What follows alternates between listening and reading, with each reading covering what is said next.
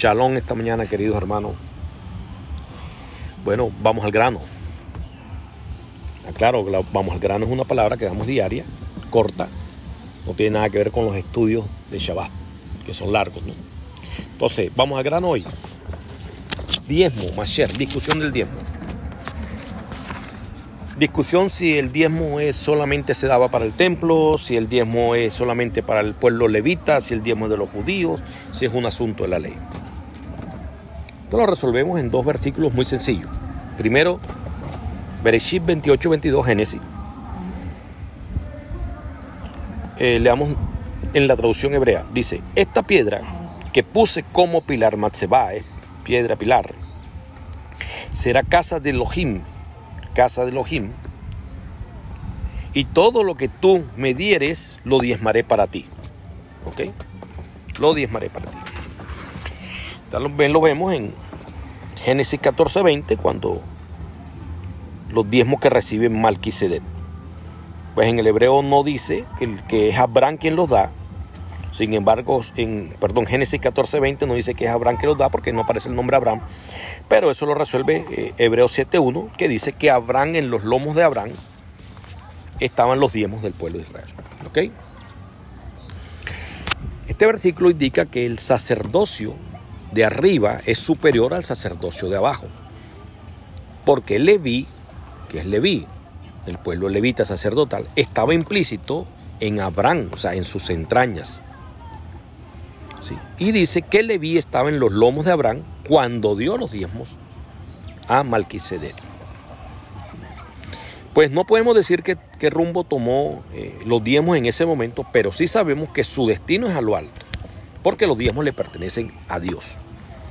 En ese momento, con estos dos versículos queda claro que no existía aún el Beit Hamishkan, o sea, el templo santo, el templo de Dios, tampoco existía el sacerdocio levita, ¿sí?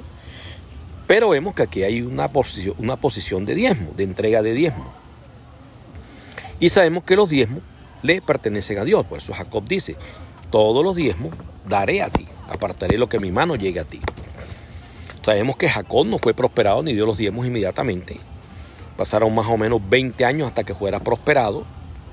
Lo vemos allá en Génesis 32 después. Y en ese momento, pues entregó los diezmos. Ahora, ¿cuál es el destino de los diezmos? No sabemos cuál fue el destino de los diezmos. Sabemos que pertenece a Dios. Pero por fundamento bíblico sabemos que el diezmo es para los hombres. Para los hombres. El fundamento del diezmo es que es para los hombres. O sea, el fin del diezmo es el ser humano. ¿Quién? El necesitado. Pues ya sabemos que los ángeles, en el caso de Malquisedec, ni los ángeles ni los tronos de ángeles, ni Dios necesita los diezmos para vivir, ni alimento para su supervivencia. Entonces, aquí ya de salida se rompen dos esquemas. Uno, que el diezmo era de la ley, no era de la ley. No hay, no hay nada que discutir. ¿Que el diezmo era para el templo? No, porque no había templo. ¿Que el, templo, que el diezmo era de los judíos solamente? No, porque no está el templo judío. ¿Que el tiempo es de la ley? Tampoco, porque tampoco se había entregado la, la, la Torah en el monte Sinai.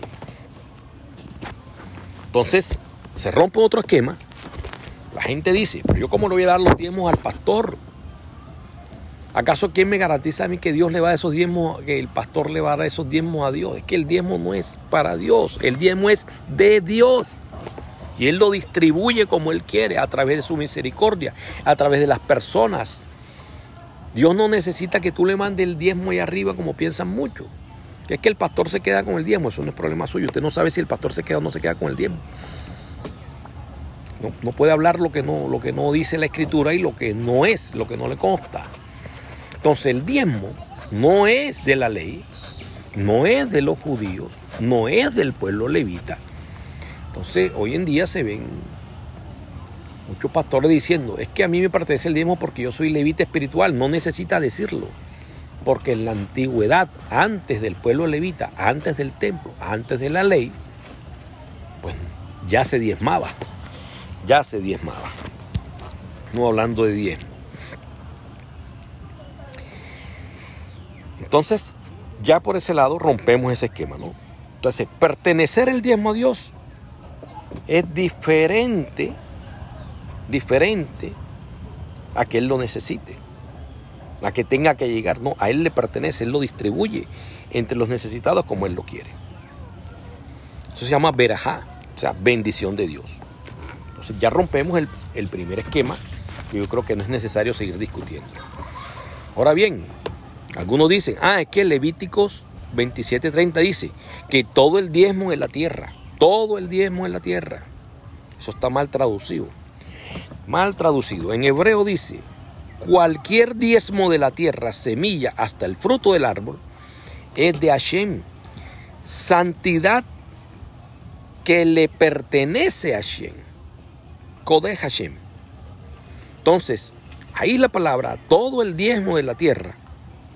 Entonces, le pertenece a. No, cualquier diezmo es la traducción original y correcta. Cualquier, o sea, cualquier tipo de diezmo. No es todo el diezmo.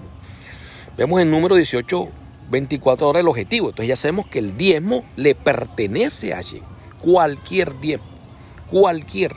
Cualquier significa todo lo que usted produzca. Esa palabra cualquier, que es diferente a todo, no se indica hoy en día que cualquier cosa que recibamos por eso es perpetuo, es mandamiento perpetuo. Ya no tiene que ser en ganado, ya no tiene que ser en fruto, ni ya no tiene que ser en semillo. O semilla, perdón. ¿Por qué? Porque anteriormente el pueblo de Israel era un pueblo agrícola. De hecho, los impuestos se pagaban en agrícolas. Hasta que salió la moneda y también se daba en moneda. Entonces, pues, hoy en día ya no se dice todo el fruto de la tierra, todo el diezmo de la tierra. Cuando habla del diezmo de la tierra, estamos hablando de cualquier, es decir, si yo soy albañil y a mí me pagan en dinero, pues eso es cualquier diezmo que produzco yo, que me da la tierra para sobrevivir. Ese es el primer error, no podemos tomar esa palabra todo como si fuera solamente únicamente, que es lo que hacen muchos, únicamente ganado, semilla o fruto. Es cualquier tipo, cualquier tipo es todo lo que a mí me produzca. Por eso Jacob dice, todo lo que llegare a mi mano. Ese todo es cualquier cosa que llegare a mi mano. Si usted le pagan en dinero, pues en dinero. Si usted le pagan en especie, pues habrá parte de especie. Ahora, hay un diezmo que tocaremos ya en, estudio profundo, que es que cuando usted no podía llevar el, el diezmo al templo de Jerusalén, usted lo vendía porque quedaba muy lejos y lo convertía en dinero y entregaba allá y allá donde estaba compraba y diezmaba lo que quería o entregaría dinero también, eso no tiene ningún problema. Entonces eso resuelve el asunto que estamos discutiendo. Entonces, ahora el objetivo, ya sabemos que el diezmo es de Dios, le pertenece a Dios. Ahora, ¿cuál es el objetivo del diezmo? Número 1824. Hay muchos objetivos del diezmo. Vamos a tocar uno hoy, no vamos a tocar todo. Una parte es para los levitas, una parte. Número 1824 se traduce en hebreo así. En medio de los hijos de Israel no poseerá herencia, porque el diezmo de los hijos de Israel que ellos elevan para Shen he dado una ofrenda para los levitas. O sea, una porción teruma, truma natati. O sea, una parte una parte. Ahí indica ¿sí? que todo el diezmo no es de los levitas. Una parte de los diezmos que Dios le pertenecen lo ha separado como ofrenda para los levitas. Porque Dios no diezma, ha separado como ofrenda. O sea, de todo el diezmo que a Dios le pertenece, de cualquier diezmo, cualquier tipo de diezmo, una porción de ese diezmo que es de Dios, ha separado Él ¿Para quién? Para los levitas como una porción de ofrenda. Trumana tati.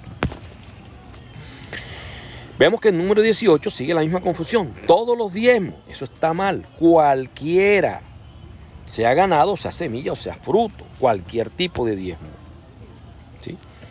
Eso se, en número 18, 21 en hebreo se traduce como y a los hijos de Leví yo di cualquier diezmo por herencia en reemplazo de su trabajo, dice ahí, y que ellos trabajan en la tienda del encuentro. Entonces, pues, vamos al grano, terminamos hoy con vamos al grano esta parte, no vamos a profundizar, para eso están los estudios. Entonces, ¿se debe diezmar?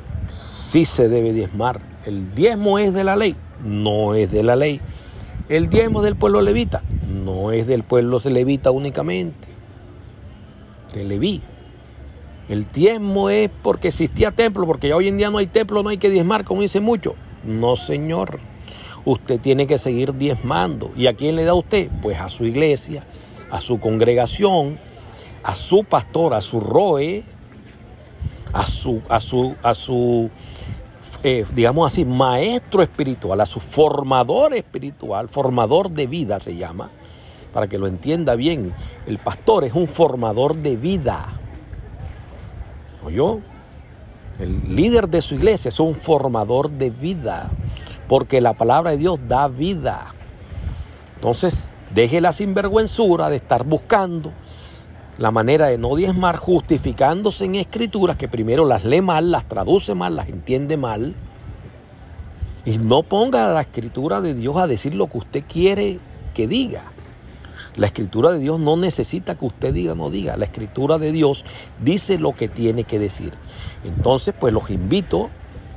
Yo sé que esto no es un tema fácil, no es un tema de un día para otro, cambiar nuestro esquema mental, pero los invito que comiencen a ofrendar, a diezmar, a que dejemos de ser desobedientes y a estar buscando justificaciones con la palabra de Dios que no las tienen. Shalom, shalom, feliz día, amén para todos. Shalom mis paz a sus familias, los quiero mucho, pronto nos veremos. Amén, si Dios lo permite.